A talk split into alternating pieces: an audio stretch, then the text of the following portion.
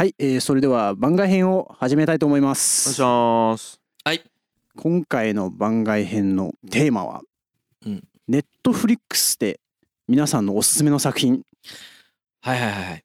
ありますかねありあるある。めっちゃいっぱいある。無いやもう多分皆さん今ねこう家の中でいていろいろなんかね時間の使い方とか楽しみ方とかもいろいろと工夫されてるとかと思うんですけれどもまあ多分動画とかね映画とかえー結構視聴が増えてるんじゃないかなと思ってますけれども。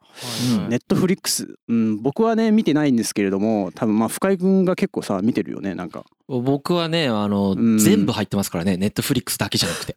え あそうなの？ー。えあの、なんかそれどんなウェブサービスなのか知りてえっていうのもあるんだけど、もうマジで全部入ってますよ。UNEXT も入ってるし、Hulu も入ってるし、みたいな。はあディズニーチャンネルも、別に全然ディズニー好きじゃないですけど、ディズニーチャンネルも入ってますし。えもともとその好きなんですか？映画とか、映画すごい好きですよ。映画すごい好きで、うん。一番好きな映画はあのホームページのプロフィールにも書いてありますけどクリント・イーストウッドの「あのグラントリノ」っていう映画があるんですけど、ああ見てないんですよね。まあ、あれが一番好きかな、えどういうとこがいいんですか？いやまあどうだろうね。そのそうですね。あらすじも、えなんて言えばいいかな。まずクリント・イースト・イットのどこにそんな魅力を感じてるの？彼の人やっぱそのそこに惹かれる部分ってあるの？いやまあクリント・イーストウッド自体もすごく尊敬してる、クリント・イーストウッドってそのまあ40代ぐらいで初めてブレイクし始めたすっごい遅咲きの役者であんだけねうん。めちゃくちゃ若い頃イケメンでね長身でですけど遅咲きなんですよ。で最初西部劇とかから出てきててで途中からあの映画監督もし始めるんですよね自分で。あのダーティーハリーとかで言うとかねああいうのでこうどんどん上り詰めていった後に自分で映画を作り始めると。で彼がその若い頃作ってる映画と、まあ、年取ってから作ってる映画を見てるとですね年取ってから作った映画の方がいいんだよね。っていうかね今が最盛期なんだよ彼ってずっと。もう今うん。90歳近いと思いますけど。すごいねそんな年なのいやマジですごいよ。もう最新うん作なん。て「運び屋」っていう映画だったけどうん。すげえもう本当にぶ本当ヨボヨボのおじいさんなわけもう。うん。本人がね。だけど本人は監督で主役で出てて、うん。なんほとんどの人間がこれ百里系の時でも言いましたけどほとんどの人間が途中で最盛期が終わってその後加工していくんですよ。普通人間って、あんなねずーっとなんていうかずーっと右登ってる人俺すっごいなって思うんですよね。引退しない。へだからー。引退もしないし後任にも譲ってないじゃん全然。うんうんうん後発を育てようとかも思ってないわけ。自分が最先端で走ってるだけじゃんずっと。うん。でもそれが一番後発育てたりするからね。だからああいうススタイルの生き方は僕はすごい尊敬してるんで、まあ、そういう意味でもクリント・イーストウッド好きですし彼のやっぱ人間を見る力というかそのうん。彼の映画の中に出てくるその人間のリアリティってすごくリアルなんですよ僕から見て。うんうん。だからなんか僕が見て嫌だなって思う映画はいやそんな人間いねえよって思う。ヒューマンドラマとかね。アクション映画でもないのにいやそんな人間いねえだろみたいな人出てきたら全然感情移入もできなければえっ、となんていうかな。こう面白いと感動もしないんだけどやっぱりあやっぱそその感情移入しちゃうような人間をやっぱり出してくるんですよ自分と全く違う人生歩んできてる人間をだなんだけど主人公とかが。うんうん。すごくなんていうか人間臭いというかグラントリノなんかはその最たるもんでしたね。へまあその主人公が本人であるクリント・イーストウッドが主人公をやってますけどその人間今までこう仕事一辺倒でフォードっていうあの車会社の機関機関庫じゃないあの車のねえーと行員をずっとやってきた、まあ、おじいちゃんが定年退職してから家族との付き合い方が分かんなくて、まあ、バグりながら進むみたいなね。でうん。すげえ人種差別主義者なんだけど、その貧困地帯に住んでるから隣になんかアジアの移民がこうふ来ると。うんそのアジアの移民を最初はすごく軽蔑してるんだけど家族とうまくいかない中でそのアジア移民の方と心がつながっていくんですよね。へえ深いねっていうまあ映画があってその中はいで主人公であるその差別主義者である本人のと家族とそのアジア移民の子たちとのそのなんていうか心の変遷みたいなのがめっちゃちゃんと描いてあるんですよ。うーんなるほどみたいな感じ。すっげえ面白いよ。面白いというかすごい。え映画としてすごいみたいな感じ。それが一番好きです。なんか今回やったアメリカ史アメリカ開拓史に通ずるもんがあるような。まあそうですね。ちょっと通ずる。うん。まあアメリカの映画なんでアメリカ開拓史勉強してから見たら大体みんな通じてるように感じれると思うんですけど本当グラントリノもそうですしあとアメリカ開拓史でも出ましたけど許されざるものっていうのもね彼がうん監督して作ってますしあとねミリオンダラーベイビーとかねあのーミスティックリバーとか彼の映画は本当に素晴らしいですね、まあそれが一番好きなのとあとあのエレファントマンっていう映画があるんですけどあエレファントマンってジョン・メリックっていうねものすごいこの奇形児として生まれたいはいはいなんか顔になんかかぶってる。そうそうそうあのみあーはいはい。見せ物小屋でねちょっと昔の話なんだけどその見せ物小屋で見せ物として育っ育てられたというか生活してるんですよね。こうはあ象人間とか言われてねもう顔がぐちゃぐちゃなんですよ。奇形で。うん。でその奇形の人間がえっとまあ最初その生まれた時からさそうやって奇形児として扱われてさ人間扱いされてこなかったから人間自分が人間であるっていう感覚がないんだけどそこからえっと彼に目をつけてねえっとそれをその彼を初めて人間として扱ってくるお医者さんと出会うんですよ彼は。うんうんうん。そこから急速に人間としての尊厳を取り戻していくっていう話なんですけど。へえもうそれもすごくおすすめ。白黒だけどね。はあ。アンソニー・ホプキンスとか出てるねあの話がストーリーだけ聞いたらゾクゾクするなでしょすでに。うみんな見たはい方がい。いエレファントマンとかなかなか見れないけどね。あれもね実際にいた人だからね。そうあの実話なんで。うん。うん。あえそうなんすか？はい実話です。はう。ん。まあなんでそういう映画はすごい好きですけどちょっと話戻るとネットフリックスってさまあ映画もありますけどあうん。あのオリジナルの番組いっぱい作ってるじゃん。あらですね。はいはい。であのオリジナル番組の中でね僕が見てすなんていうかなすごい好きなのがあの僕プロフェッショナルが好きなんですけどそのプロの人が僕好きなんですよ。プロの人間のプロフェッショナルを感じるのが僕好きなんですけど、そういうのを感じられる番組が結構ありまして、一つはねあのクイクイアアイっていう番組があってこれまあネットフリックス見てる人だったらもう結構見てる人いっぱいいると思うんだけどそのゲイが5人いるわけ。ゲイ？ゲイが5人いる。5人のゲイがいてそのゲイがそのあるそのなんていうかなファッションとかもあんまりいけてなくてうん。その自分に自信がない人にトータルコーディネートしてあげるみたいな日本のバラエティーでもよくあるじゃないですか。はいはいはい。でもねあれすなんかクイアアイは日本のバラエティーと僕全然違うなって思ってうん。めちゃくちゃその人間のやっぱその尊厳の部分にフォーカスしてるんですよね。ただただ見た目を良くするとかそういう話じゃなくて本人が自分のことを素晴らしいと思えるところまでの精神的なトータルサポートしてる感じなんですよ。うんでその中でそのゲイ5人がいろんなコメントを彼らに言ってあげるんですけどうんその5人が言ってることをなんていうかな見て感じてると彼らがどれだけ今まで苦労してきててどれだけこう豊かな人生を送ってきたかっていうのをすごい感じられるんですよね。単純に人間として立派なわけその5人のゲイが。はそれがすげえ面白い。ではあしかも全員ある領域のプロフェッショナルなんです。例えばファッションとかうんあとは髪型とかね。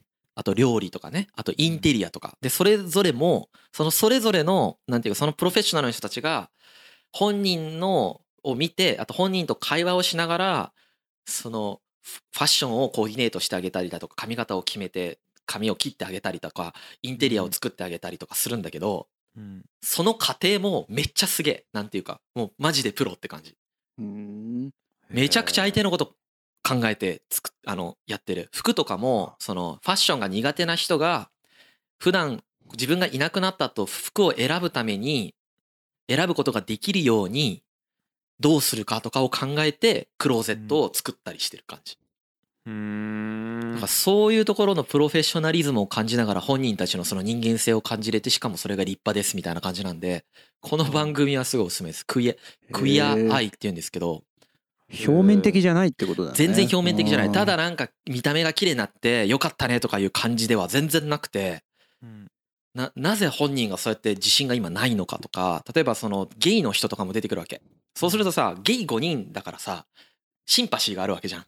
うん。でそのゲイでこれから変わりたいと思ってる人はその例えば自分の母親に実はまだゲイっていうことが告白できてないとか。だけど親にゲイって告白するのめちゃくちゃ勇気がいって大変ですみたいなうん。そこを精神的にサポートしてあげたりとか。うん。なんかそこら辺がすげえ深い。なるほど。すごく深い。あれはねうんすごく深いと思いました。うわ見てー。もうね回し物じゃないですけど別に別に、あの番組の。深井君の好きなポイントとかもなんかなんとなくわかる分かってくるでしょうね。人間のリアリティをす人ごく間のリアリティが好きですね、だから歴史見てる時もうん結局それしか見てないですからね僕。ううんんリアリティがない番あのなんていうか物語とかって好きじゃないんですよね。それが別にフィクションでも全然いいんですけどとにかくあの人間性を捉えらんないやつそんな人間いねえよって思うやつは全然見ないです。うんなるほどな。えそのさっきのやつって国はどこの？あアメリカです。でこれまたアメリカか。そうそう。でその中にそのえっ、とファッション担当の人がいてさっき言ったはいファッション担当の人なんか確かバングラディッシュ系アメリカ人なんですけどその人がまた別の番組をネットフリックスでやっててこれがね、あのファッションのなんかあのテレビチャンピオンみたいなやつ。うん。だからあのデザイナーを集めてその人たちがその優勝するまであの2人組のチームでどんどん競っていってこうどんどんどんどん毎毎回毎回その1人ずつ脱落していく1チームずつ脱落していくってやつがあるんですけどあれもすごかったですね。めっちゃプロフェッショナリズムを感じました毎回なんかこう今回はこういうお題こういうお題みたいな感じでお題がファッションのお題がバンって出てでそれを2日間の間にデザインと制作全部しないといけないですみたいな。へえ。マッチョな番組やな。でなんかお笑い芸人とか見ててもすごい思うんですけどなうんん。なんていうんですかね。で、まあ、最後ランウェイをするんですよ。ランウェイって言ってうん。あのであの要はモデルに服着せてうんそのファッション界の権威の前でそれを歩かせて評価されるんですよね。でその評価がまあいろんな辛辣な評価もあれば絶賛される時とかもあるんですけどうん。俺がすげえなと思ったのは2日に1回それをか経験するわけ。すごいテンポでうん。いきなりお題与えられてそれが得意であろうが不得意であろうが自分の最大限をその瞬間に出さないといけないでしょ？うん。で出してでそのそれでモデルに着せてうんでまあ全世界の人に見られながらしかもその権威の人からボロクソ言われてうん。でボロクソ言われても最下位じゃなかったら残るから残ってまた次にそれを繰り返すわけですよ。うんうん。そんな経験してる人世界に何人いるんだろうと思うんですよね。なるほど。そうやな。そう。俺価値観すごいね。起業家でそのサービスとか出したりしたらそれに近いことは起こるんだけどテンポが違うじゃん。2日に1回だよ。うん。やばいよ。だからそれす俺すごいなと思って人生に1回でもそんな経験したら多分ものすごい学びがあるんですよ。それがボロクソ言われようが絶賛されようが。はいはいはい。それを2日に1回のテンポで経験する経験をみんなねなんていうかね途中で絶対諦めずにやるんですよそれを。はあ。でなんだかんだ悩みながらああそれは確かにいいなって思うところまで持っていくんですよね。うん。それにすごい感動します。ネクストインファッションっていう番組ですそれ。へえ。なるほどめっちゃ見てるじゃないですか。めっちゃ見てるよ。めっちゃ見てるよ。あとはねネットフリックスあの歴史系の番組いっぱいあるから。歴史系もね当然いっぱい見てる。えー、えどんなんですか？ちょっとおおすすめ欲しいですえーモンゴル帝国とか。別にねそんな面白くはないんだけどモンゴル帝国とか。アメリカ開拓史のやつもあるよ。もありますえーえしそれドキュメンタリーですか？ドキュメンタリーというかドラマです。うん。あのえー。スパルスパルタじゃないや。ローマとかもありますし。ほうほうほうオスマン帝国とかもありますしうん。あのラストツァーリとか言ってニニコライ2世の話とかもありますけどうん。僕はあの現地の言葉でやってくんないとめちゃくちゃなえるんでだからロシア王朝やるんだったら英語でやられたらもうスーパーなえるんでロシア語でやってほしいんですよね。だからきそれ見てないですけどうん。母 母国語でやってくれてるやつは見てます。すげえ なそこのこだわりというかだってさありえないじゃん。時代劇でさじゃあ日本の時代劇で日本人の侍が中国語喋っとってみ？もう見る気失せるよ。失せません？確かにね。ね。平気でそういうことやるからね英語圏の人。うん。なるほどね。どうかと思ってるよ俺は。うん。メル・ギブソン監督とかはそういうの絶対やんないですけど。へえネットフリックスでなんでそんな質の高いコンテンツがあるんだろなんででしょうね。う、うん。ま、あ。金かけてるからってこと、まあ金かけてるのもあるしああやって世界横断的にいろんないろんな国が番組作って出してるんですよ。うん。韓国も出してるし日本も当然出してます。日本が出してるのテラスハウスだとかだけどね。うんうん そういうの出したりとかして。うん。でいろんな国がこうやって番組載せてきてるからなんかそういうなんていうかお互いの競い合う感じもあるんじゃない？やっぱり。あすげえな。その他の国のバラエティというかドキュメンタリーとかも見えたりするからさ、うん刺激し合えるっていうのもあると思いますし、うん。あ競争もあるだろうねコンテンツとしては。もちろん競争もあると思いますし、その、うん。すごいテレビ局の次のバージョンだなっていうのをすごく感じてますけどね。へなんかまあ、一方で会員がまた減ってきてるみたいな話もありますけどでもなんかってきてんすか？